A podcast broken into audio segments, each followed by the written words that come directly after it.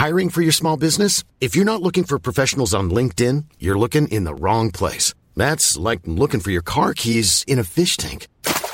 LinkedIn helps you hire professionals you can't find anywhere else, even those who aren't actively searching for a new job but might be open to the perfect role. In a given month, over 70% of LinkedIn users don't even visit other leading job sites. So start looking in the right place. With LinkedIn, you can hire professionals like a professional. Post your free job on linkedin.com slash people today.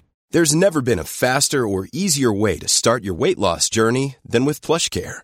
PlushCare accepts most insurance plans and gives you online access to board-certified physicians who can prescribe FDA-approved weight loss medications like Wigovi and Zepbound for those who qualify. Take charge of your health and speak with a board-certified physician about a weight loss plan that's right for you. Get started today at plushcare.com slash weight loss. That's plushcare.com slash weight loss. plushcare.com slash weight loss.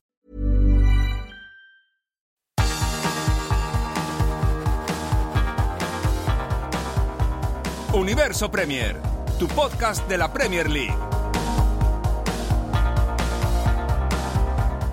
Hola, ¿qué tal? Bienvenido a Universo Premier. Yo soy Álvaro Romeo y estoy aquí con Manuel Sánchez para vivir, o para explicar, mejor dicho, la jornada 12 de la Premier League. Una jornada en la que la principal noticia ha sido que el Newcastle United se ha upado a puestos de Liga de Campeones.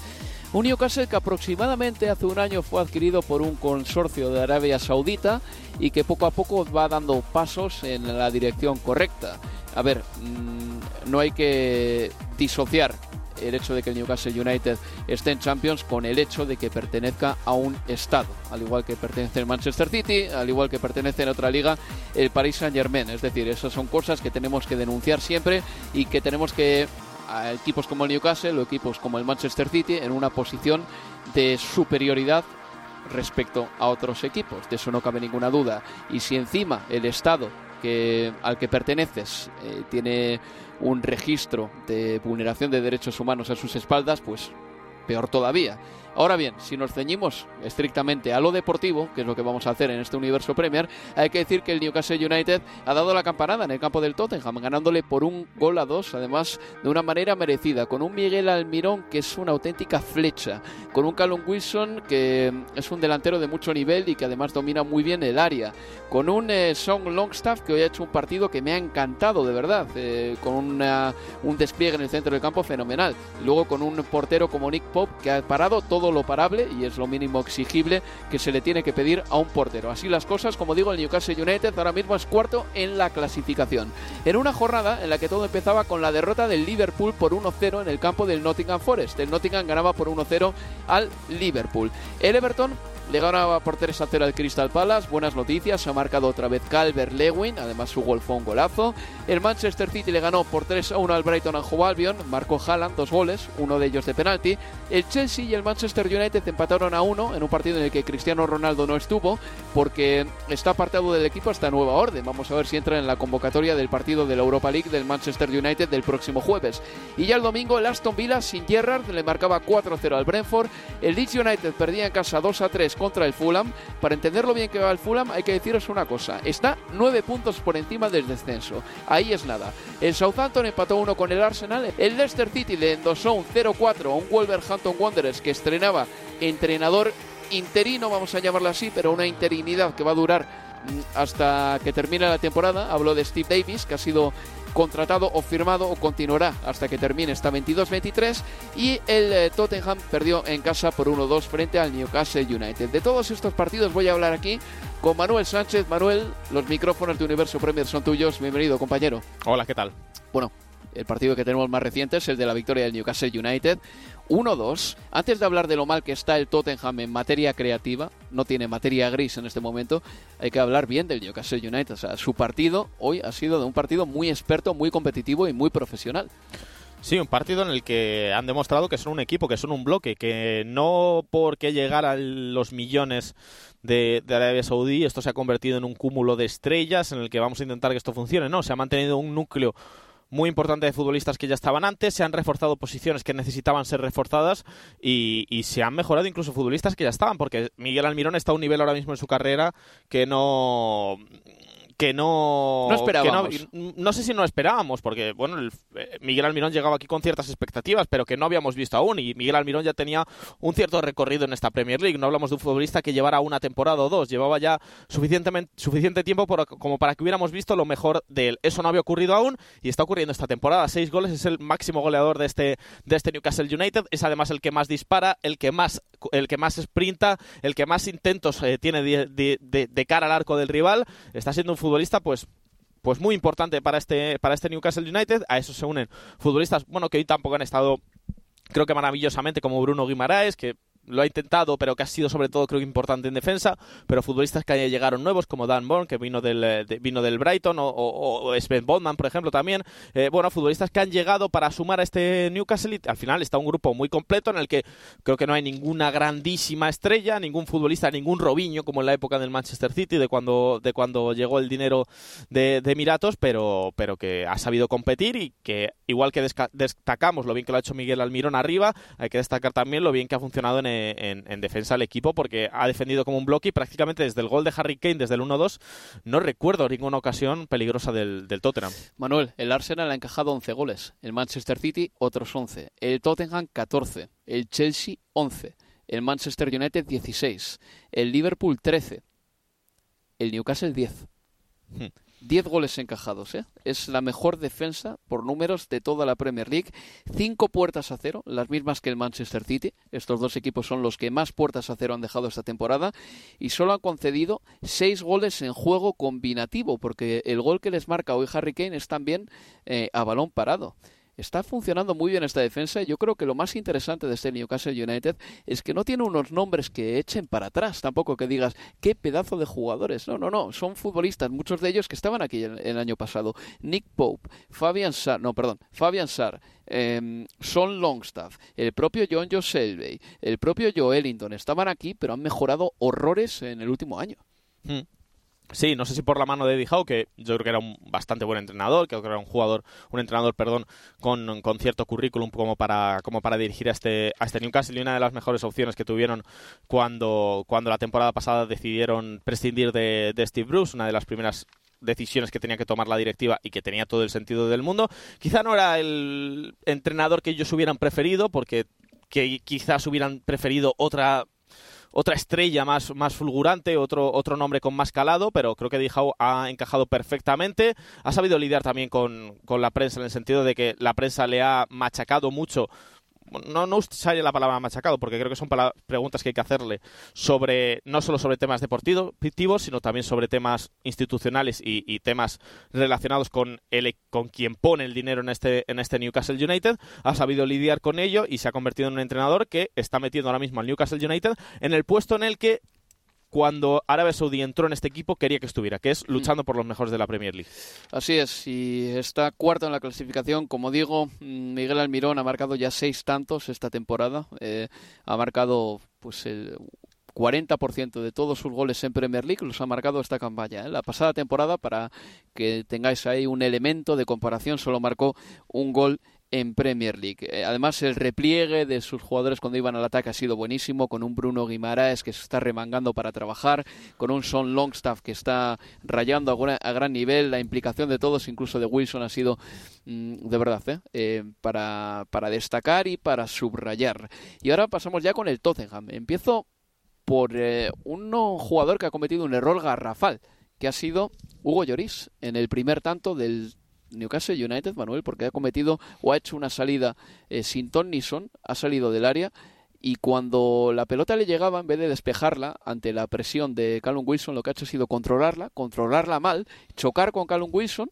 Hugo Lloris ha terminado cayendo al suelo, pedía falta de Callum Wilson, pero Wilson no ha hecho nada. Hmm. Wilson lo único que ha hecho ha sido estar ahí, recibir el choque de Hugo Lloris, es más fuerte, ha aguantado de pie y cuando se ha llevado un balón que quedaba suelto, como no había nadie en la portería porque estaba desguarecida, ha terminado marcando. Pero el guardameta francés nos tiene acostumbrados a errores de estos de vez en cuando. ¿eh? Sí, es más habitual, yo creo que lo que podríamos pensar, los errores de, de Hugo Lloris, que bueno, cuando un portero sale a intentar tapar una de esas pelotas en largo, que, que se quedan ahí entre la zona del central, la zona del portero, tiene que salir contundente. No puede quedarse a media salida, no puede ir y hacer lo que ha hecho Hugo Lloris, que no sé si por temor quizá hacer falta a Callum Wilson, llevárselo por delante, una falta que le hubiera costado quizá una expulsión. Sí. No ha despejado la pelota, simplemente la ha tocado con el muslo, la ha intentado como controlar, se ha caído delante de Callum Wilson porque era un choque de trenes y ha prevalecido Callum Wilson. Ha pedido la falta, yo creo que sin ningún tipo de fundamento.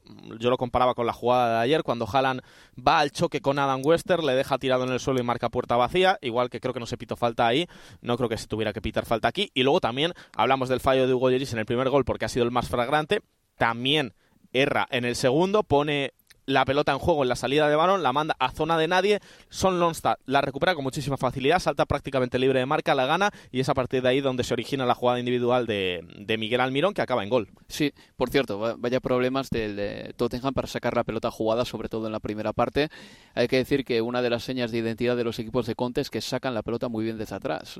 Lo hacía la Juventus, el Chelsea de Conte, el Inter de Conte. Este Tottenham está sufriendo con fallos de ejecución, pero también fallos de posicionamiento. Y hay que decir también que aparte de todo ello es que hay jugadores en centro del campo que no tienen la creatividad suficiente para decir dame la pelota que ya me giro yo al estilo Tiago y rompo una línea. Hoy en el centro del campo ha estado Oliver Skip, no nos ha llamado la atención especialmente Manuel. Está Bisuma, está un hombre como eh, hoy Hosberg estaba fuera de la convocatoria, pero le falta a este equipo tanta materia gris en el centro del campo que tiene que bajar Harry Kane 30, 40 metros para iniciar el juego desde atrás. ¿Es así? Sí, y, ya no es solo. Es que no es que el equipo de Conte no sepa sacar el balón, es que yo creo que no tiene los futbolistas adecuados para ello. Tampoco los tiene en defensa, no creo que Davinson Sánchez sea un central que te pueda sacar la pelota con cierta con cierta calidad. Eric Dyer es verdad que tiene un poco más de pie porque al final viene del centro del campo. Eh, es un futbolista reconvertido al, al, centro de la defensa.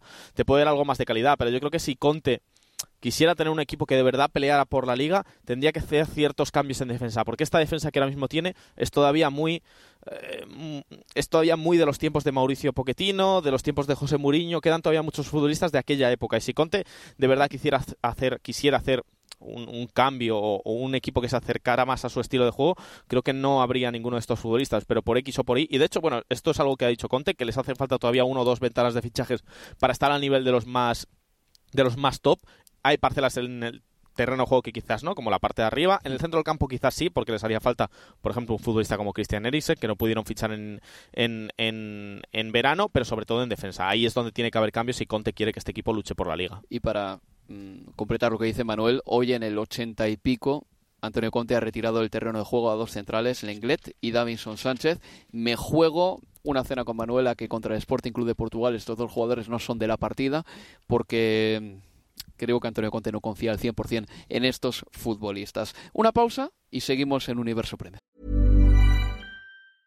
Hiring for your small business? If you're not looking for professionals on LinkedIn, you're looking in the wrong place. That's like looking for your car keys in a fish tank. LinkedIn helps you hire professionals you can't find anywhere else, even those who aren't actively searching for a new job but might be open to the perfect role. In a given month, over 70% of LinkedIn users don't even visit other leading job sites. So start looking in the right place. With LinkedIn, you can hire professionals like a professional. Post your free job on linkedin.com slash people today. You should celebrate yourself every day. But some days, you should celebrate with jewelry. Whether you want to commemorate an unforgettable moment or just bring some added sparkle to your collection, Blue Nile can offer you expert guidance and a wide assortment of jewelry of the highest quality at the best price. Go to BlueNile.com today and experience the ease and convenience of shopping Blue Nile, the original online jeweler since 1999. That's BlueNile.com. BlueNile.com. Mom deserves the best, and there's no better place to shop for Mother's Day than Whole Foods Market. They're your destination for unbeatable savings, from premium gifts to show-stopping flowers and irresistible desserts. Start by saving 33% with Prime on all body care and candles. Then get a 15-stem bunch of tulips for just $9.99 each with Prime. Round out Mom's menu with festive rosé, irresistible berry chantilly cake, and more special treats. Come celebrate Mother's At Whole Foods Market. Universo Premier, tu podcast de la Premier League.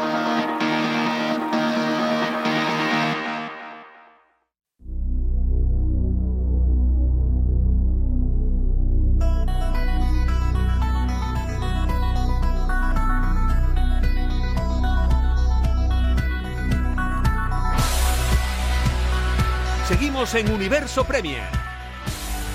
Antes de pasar al siguiente partido, que va a ser el Nottingham Forest 1, Liverpool 0, quiero decir una cosita sobre Harry Kane, que no se nos quede en el tintero, ¿de acuerdo? Mm, Harry Kane ya lleva 10 goles en Premier League.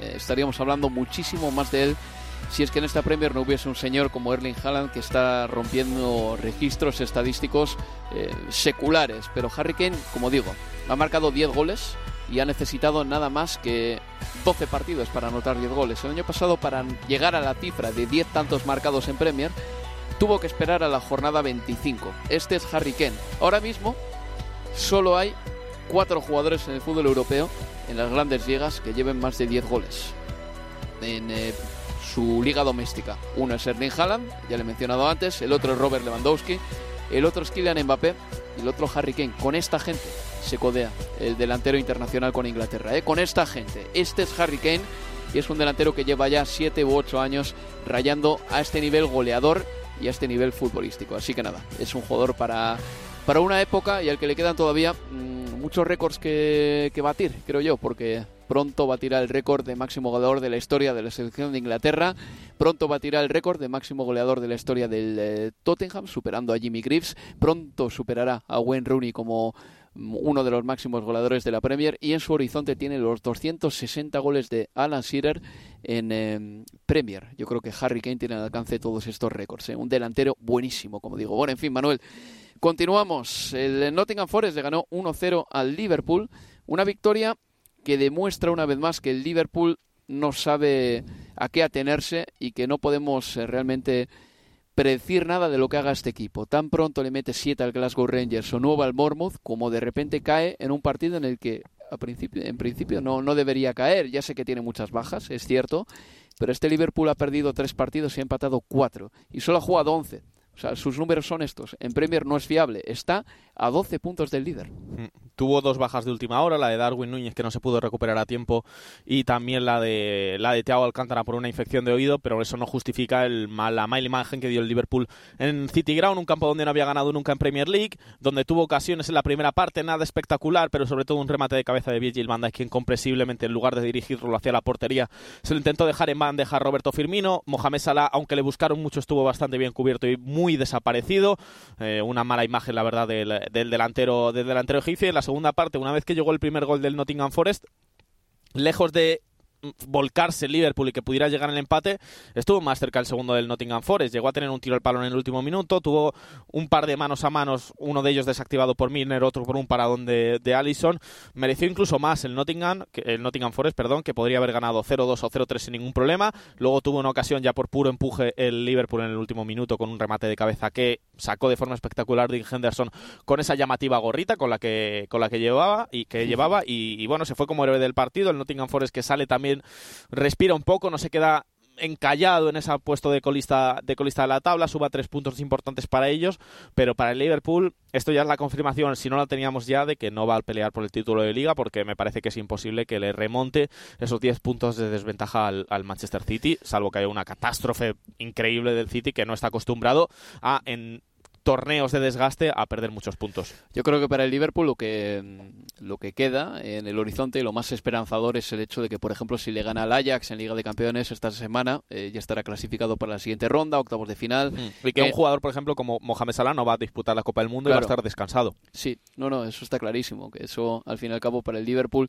es muy importante, tan importante como lo es para el Manchester City que Erling Haaland eh, no vaya a jugar la Copa del Mundo. Haaland dos goles, uno de penalti. Eh, yo te decía antes en la retransmisión, Manuel, que Haaland siempre que esté en el campo va a tirar los penaltis. Esto es algo que parece una tontería, pero que no lo es, porque el Manchester City el año pasado, cuando había un penalti, a veces te, teníamos nosotros la duda en la retransmisión. ¿Quién será el que dé el paso al frente, tome el balón y lo chute? El año pasado tengo el recuerdo perfecto de Rodri en un momento dado, ante la confusión de sus compañeros, tomando la pelota y chutando él porque en jornadas anteriores habían fallado Marez, De Bruyne, habían fallado tantos futbolistas que al final Rodri dijo, venga, para mí, porque no lo quiere nadie el balón. Ahora con Haaland eso ya pasa, ya no pasa, para bien o para mal, ¿eh? porque Haaland tampoco es que sea un consumado especialista, pero por lo menos le tienes ahí. Hay un hombre que por lo menos que sabes que los va a tirar. En el día grande va a estar él y ya no hay dudas. Lo puede fallar, lo puede meter, pero sabes por lo menos que no vas a estar a vueltas con quién tira el penalti hoy, si lo fallo hoy, quién lo tirará la semana que viene, a no ser que Haaland, claro, falle dos o tres seguidos, lo normal es que lo siga, lo siga tirando él. Pero bueno, tenemos también el caso del Real Madrid, por ejemplo. Karim Benzema ha fallado penaltis en los últimos tiempos, pero lo sigue tirando él. Eh, yo creo que es importante, sí, para el Manchester City quitarse esa especie de rémora que ha tenido en los últimos tiempos y, y acabar con ese, con ese debate, porque al final Riyad Mahrez, que no es un especialista, era uno de los que los estaba tirando y creo que había fallado bastantes en los últimos tiempos y, también que el, el, City ha fallado penaltis importantes. Recordemos ese contra el Tottenham Hotspur, por ejemplo, en cuartos de final mm. de una Liga de Campeones, penaltis que te deciden una temporada. ¿Qué te gusta más, el primero de Haaland o el gol de Kevin De Bruyne? El gol de Kevin De Bruyne. Me parece más espectacular, más bonito. Pero el pase de Derson el pase de Ederson es muy bueno, pero se junta un poco en ese gol la entre comillas, cantada de Robert Sánchez, esa salida ahí poco parecida a la de, a la de Hugo Lloris, luego también que Adam Wester, que tiene ganada la, la posición para conseguir la pelota, eh, termina por los suelos porque Erling Haaland le pasa como una locomotora, el gol de Kevin De Bruyne es pura, es pura poesía, es una pelota que recibe ahí escorado ya con la pelota, con la pelota en su pierna derecha y que sabes exactamente a dónde va a ir antes de que le pegue, me parece un golpeo precioso y que además sirvió para finiquitar un partido que al Manchester City se le estaba complicando con el 2-1 porque el Brighton Anjo Albion tuvo dos ocasiones, una de Leandro Trossard y otra de, de Lamptey, para haber puesto el 2-2 y haber metido un poquito de miedo en el Etihad. Está en modo Saiyajin, como se diría en Bola de Dragón, eh, Leandro Trossard, eh, también se las juega todas, le entran muchas. El gol que marcó el otro mm. día es verdad que entra por el palo de Ederson, pero es un gran gol. Un poquito cantada y de Ederson, pero es el Leandro Trossard es el que ha metido todos los goles de la era de Servi en el Brighton. El Brighton ha marcado cuatro goles, los cuatro los ha metido Leandro Trossard. Sí, eh, tres contra el Liverpool, además. Sí, sí, sí. sí. Bueno, el Brighton con De Servi sigue sin ganar. Vamos a ver si recupera un poquito las constantes vitales el equipo de los Seagulls. Ya a las cinco y media, el sábado, el Chelsea y el Manchester United empataron a uno. Casemiro marcó el tanto del empate para el Manchester United. Yo soy un amante de la tecnología en línea de gol, Manuel. Es más, eh, igual hasta hago una escultura en casa, una pequeña estatuilla de, de ese relojito que llevan los árbitros, porque sigo sosteniendo que la Premier League 18-19 la gana el Manchester City o se decide, mejor dicho, independientemente de quién la gane, gracias a la tecnología en línea de gol. Cuando el árbitro ve que no le vibra el reloj en un eh, balón que no entró por 1,13 centímetros, en un balón que saca Stones bajo palos en un Manchester City Liverpool. A partir de entonces yo me enamoré de esto, porque no da pie a equívocos. Ni a polémicas. Ni nadie, a polémicas. nadie se ha quejado nunca de que esa pelota entró o no entró. Nadie. Simplemente se aceptó lo que pasó y se siguió adelante. Si en vez de eso, esa jugada se hubiera decidido en el bar por 1,3 centímetros de, de, una fuera de juego, hubiera habido polémica para uno u otro lado, seguro, pero con la línea de gol se entiende que funciona prácticamente en el 99% de las ocasiones perfecta, porque ha habido alguna vez que ha fallado, una. vez que ha fallado aquí en, en, Inglaterra, porque había de, diferentes jugadores enfrente y el ángulo no podía captarlo, pero la mayoría de veces, prácticamente casi todas, ha funcionado bien y se acepta como una regla de oro lo que, lo que diga la tecnología de gol. Eh Empezó marcando el Chelsea, eh, hizo McTominay penalti sobre Armando Broya, anotó Jorginho y luego Casemiro anotó el tanto del empate. Kepa volvió a ser titular. Cristiano Ronaldo Manuel, no te he preguntado por el caso Ronaldo, yo sé que idolatras al portugués, pero lo cierto es que estaba fuera de la convocatoria por su desplante el otro día eh, en el partido contra el Tottenham, que estuvo muy feo. Es una pena la forma en la que Cristiano Ronaldo está acabando su carrera ya no en el Manchester United, su carrera en general. No sé cuántos años le quedarán a Cristiano en la élite, pero es una pena que haya optado por esta vía del pulso a un entrenador que no se va a dejar ganar, que ya ha demostrado que no tiene problemas si el equipo no funciona contigo, dejarte en el banquillo, utilizarte como suplente y si encima te pones chulo y, creas lío, te mando a la grada y no tengo ningún problema y tengo además el apoyo de la directiva y del equipo para, para hacerlo, porque este Manchester United, le gusta a Cristiano o no, ahora mismo funciona mejor sin él que con él. Y yo creo que Cristiano, la pena, y esto ya lo hemos hablado aquí, es que no acepte que es un futbolista que ahora mismo aportaría mucho más al Manchester United jugando los últimos 30, 20 minutos que jugando de titular. Por cierto, en el Manchester United se lesionó el francés Rafael Vagán y vamos a ver si llega a la Copa del Mundo. Una pena, la verdad. Y ya el domingo, el Aston Villa le ganó por 4-0 al Brentford, un Aston Villa sin Steven Gerrard. El Leeds United perdió en casa 2-3 con el Fulham y el Southampton empató a 1 con el Arsenal. Quiero escuchar a Mikel Arteta porque al final del partido decía esto sobre el empate de los suyos.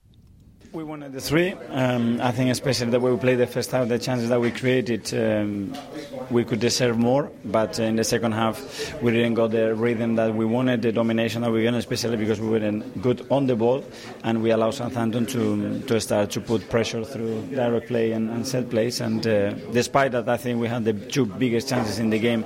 Again, in the second half, it was enough to win the game.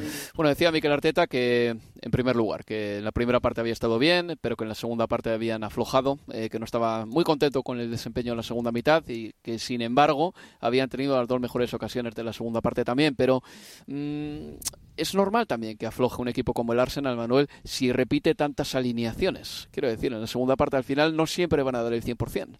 Eh, y eso que hoy ha pinchado el Arsenal, y en mi opinión no se merecía haber pinchado, por lo menos por lo visto durante la primera parte el Arsenal se podía haber ido sin ningún problema 0-3 al, al, descanso. Ha tenido el, el, gol de Saka, golazo, por cómo la, la, engancha el suizo con la pierna derecha. Fíjate, Saka solo había marcado, no había marcado nunca con la derecha con el Arsenal y ha marcado los dos últimos partidos dos goles con la derecha. Eh, la, pero la historia es que el Arsenal luego ha tenido, creo que un penalti bastante claro sobre Gabriel Jesús, o por lo, menos, eh, por lo menos en las dos repeticiones que he visto, me ha parecido bastante claro, no lo han pitado y luego Gabriel Jesús es verdad que ha errado una ocasión muy, muy, muy clara delante, de, delante del portero, delante de Bazunu, una pelota que le ha picado Odegar y que ha enganchado de volea, que le ha tirado al cuerpo. Lo ha tenido también un mano a mano en la segunda parte que tampoco ha sido capaz de, de marcar. Así que creo que hoy el Arsenal no ha empatado por deméritos, perdón, no ha empatado haciendo un mal partido, podría haber ganado, no me hubiera extrañado que hubiera ganado, pero ha pinchado, que también es lo normal, me refiero, llevamos 11, 11 jornadas, ha conseguido 28 puntos, no hay aficionado del mundo en el Arsenal que no te firmara este inicio de temporada. No, no, tiene que estar encantado si sigue el líder del equipo, con 28 puntos, dos más que un Manchester City que es segundo. Manuel, esto ha sido todo por nuestra parte, así que cuídate. Muchas gracias Álvaro. Y nos escuchamos el próximo jueves con el siguiente Universo Premier que orbitará en torno a lo que pase en la Liga de Campeones.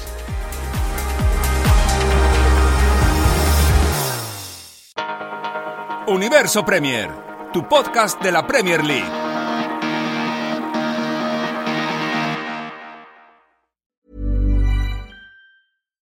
Deserves the best, and there's no better place to shop for Mother's Day than Whole Foods Market. They're your destination for unbeatable savings, from premium gifts to show-stopping flowers and irresistible desserts. Start by saving 33% with Prime on all body care and candles. Then get a 15-stem bunch of tulips for just $9.99 each with Prime. Round out Mom's menu with festive rosé, irresistible berry chantilly cake, and more special treats. Come celebrate Mother's Day at Whole Foods Market.